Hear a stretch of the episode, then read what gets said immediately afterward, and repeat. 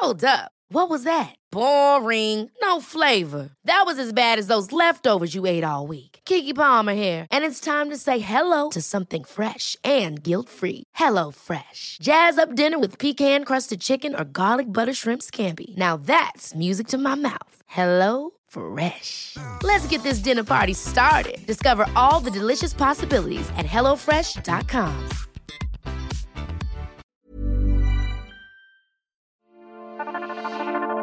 Bienvenidos sean todos y todas a una entrega más del podcast La Guía del Fin de Semana. Mi nombre es Ariana Bustos Nava o también conocida como la señorita etcétera. Hoy invitamos a un museo que tal vez no muchos conocen, pero su existencia es de gran valor. Celebramos una entrega más de la serie que eran los museos antes de ser museos. Por eso, antes de contarles quién nos acompañará en este recorrido, me permito describirles un poco del recinto. Se ubica en una antigua propiedad que fue morada de condesas, se construyó sobre el palacio de Hernán Cortés, la fachada fue diseñada por un discípulo del arquitecto Manuel Tolsá, que si no mal recuerdan, hace poco hablamos de Tolsá, y bueno, se ubica en la calle Madero, una calle ahora peatonal donde se dice que entró el ejército trigarante dando fin a la guerra de independencia. ¿Saben de qué recinto hablamos? Así es, el Museo Mexicano del Diseño, también conocido como MUMEDI. Para conocer más de su historia, invitamos al episodio a Aileen Emeterio Montero, gerente general de operaciones en el museo. Ya con este contexto, ahora sí, arrancamos. La guía del fin de semana, con la señorita etcétera.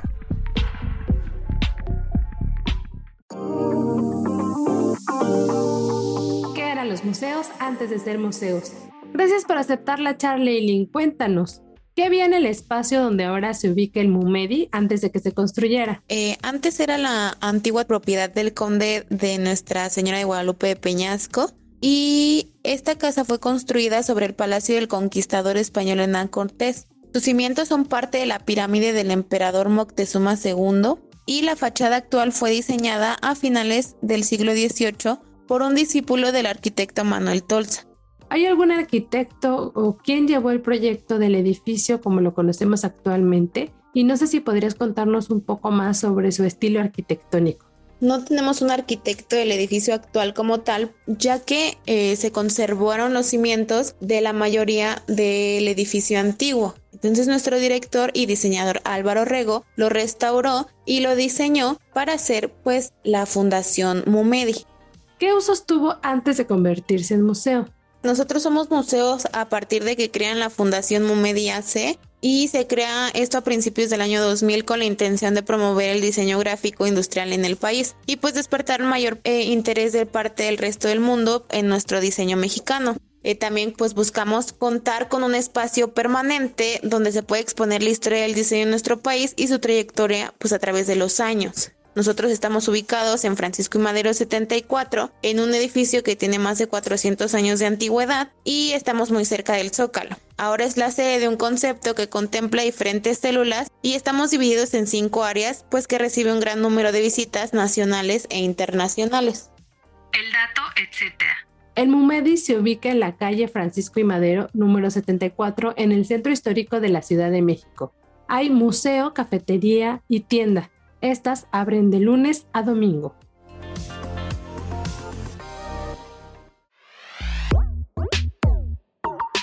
¿Qué eran los museos antes de ser museos?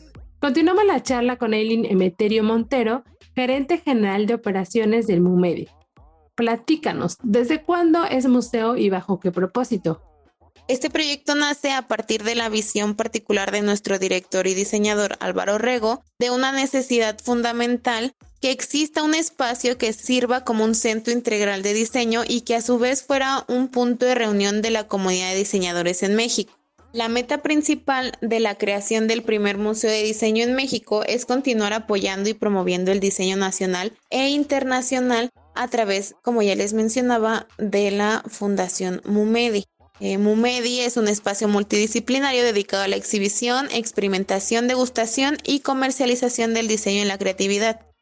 ¿Qué tipo de exhibiciones se pueden ver y qué actividades promueve?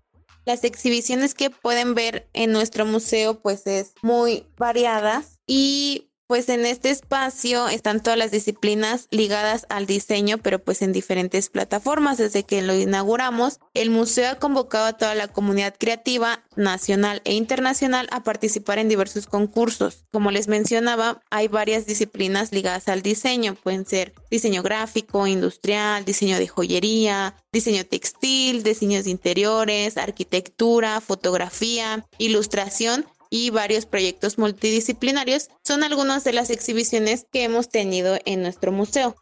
Además de museo, sabemos que tiene otros atractivos. ¿Podrías contarnos más de ellos? Otro de nuestros espacios que tenemos es el restaurante Food Design, donde ofrecemos platillos de autor y combinamos la comida con un diseño. Nuestro chef y nuestro staff ofrecen sabores y presentaciones que, pues aparte de deleitar nuestro paladar, también deleitan nuestros ojos. También contamos con el área de tienda, que es uno de los componentes más importantes desde nuestro inicio, pues es una tienda especializada con objetos de diseño, libros y publicaciones, promoviendo el diseño mexicano, pero también trayendo a México el diseño internacional. Está con la intención de apoyar a las pequeñas y medianas empresas de jóvenes diseñadores, pues nos convertimos en una incubadora de proyectos donde cualquier persona puede venir a vender sus productos con nosotros, pues les brindamos este espacio. Nuestro proyecto más reciente es el hotel, que es el Design Hotel Mumedi, que es el servicio de alojamiento exclusivo con un ambiente íntimo y personalizado de alta calidad. Nosotros contamos con seis habitaciones y cada una está equipada y diseñada de forma única con un estilo propio contemporáneo que hacen una estancia y una experiencia inolvidables para los viajeros del mundo y creativos locales. Cada habitación tiene un diseño diferente y mezclamos un poquito con diseño antiguo y diseño actual. La mayoría de nuestros proveedores son mexicanos, pero también contamos con proveedores internacionales importantes que le dan un toque a nuestro hotel muy particular. Y aparte, eh, también tenemos espacios en Mumedi donde le permitimos a la gente pues también ser sede de algunos tipos de eventos. Los salones que tenemos disponibles son para llevar a cabo eventos corporativos vinculados al diseño, la arquitectura, la comunicación y la innovación. Además, tenemos instalaciones perfectamente adaptables para realizar cócteles, talleres, comidas, cenas, exhibiciones, conferencias de prensa, así como lanzamientos de productos y servicios el dato, etc. Consulta las actividades de este recinto a través de sus redes sociales. Los encuentras en Instagram o Facebook como Mumedi-oficial. Además, antes de pasar a otro tema, quiero recomendarles que si van a visitar el Mumedi, no pierdan de vista la exhibición que tiene actualmente y hasta septiembre de Snoopy. Comúnmente este espacio abre sus puertas para exhibiciones que tienen que ver con este personaje muy amigo de Charlie Brown. Así que si son fans de esta tira cómica, pues les sugiero que no se pierdan de vista este recinto. Además, que también si van a andar por ahí, aprovechen para visitar otros espacios que están en la calle Madero. Está por ahí el atrio de la Torre Latinoamericana que está a un costado y comúnmente se activa con distintas acciones. Recientemente se convirtió en un espacio verde donde se habló como de cosas que tuvieran que ver con la naturaleza y la conexión con ella. Además, sobre esa misma calle, déjenme pensar qué más. También está muy cerquita el estanquillo y está eh, otro de nuestros invitados que tuvimos hace poco, que es el Palacio de Iturbide y que de hecho tenemos un episodio en que eran los museos antes de ser museos. Los invito a que lo busquen y conozcan más sobre el Palacio de Iturbide, que aprovechen el viaje a esta calle peatonal. Y finalmente, para terminar de recorrer esta calle de Madero, les quiero sugerir que aprovechen las lluvias para caminar y visitar exactamente la calle de Motolinía y Francisco y Madero van a encontrar una cabecita de león, que según un libro que estoy leyendo sobre la Ciudad de México, la guía insólita, marca la altura a la que llegó una catastrófica tormenta por ahí de 1629. La verdad es que se impacta irte a medir, o sea, en altura, para saber hasta dónde llegó el nivel del agua en esa época. Vayan ustedes a medirse, seguro si son del tamaño mío, seguro que sí las habría rebasado.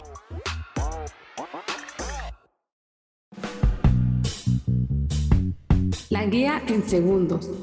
Estén pendientes de la agenda semanal que publica la señorita etcétera en el sitio del Sol de México cada jueves y a la agenda impresa dominical en el Sol de México. Les cuento un poco de una de las actividades o sugerencias que encontrarán a detalle en estas dos agendas que les comento. Está por ahí una recomendación que les hago sobre el The Breakfast Club, una iniciativa en la que participan casi una decena de restaurantes y que consiste en ofrecer desayunos contundentes, o es decir, muy eh, vastos, ¿no?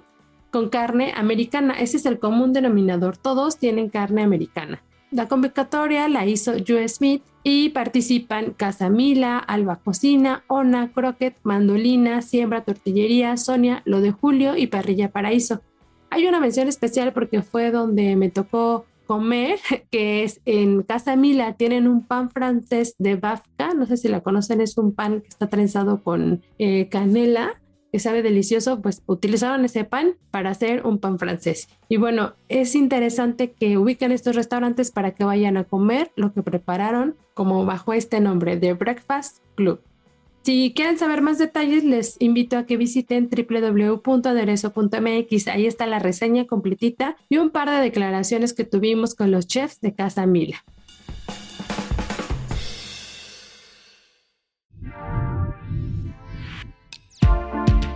Antes de cerrar el micrófono, les recuerdo que pueden seguir la conversación conmigo o compartirme sugerencias también en mis distintos perfiles de redes sociales. Me encuentran como la señorita etcétera en Facebook, Instagram y Twitter.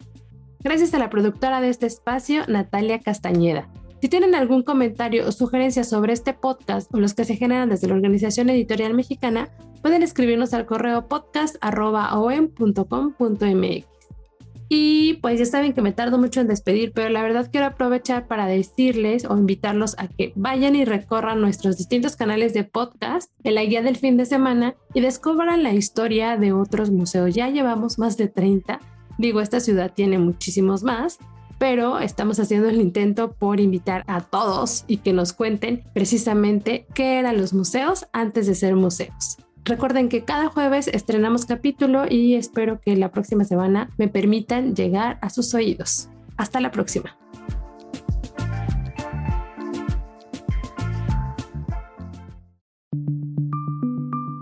Esta es una producción de la Organización Editorial Mexicana.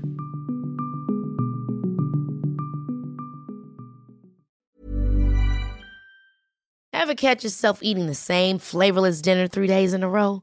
Dreaming of something better? Well, HelloFresh is your guilt-free dream come true, baby. It's me, Kiki Palmer.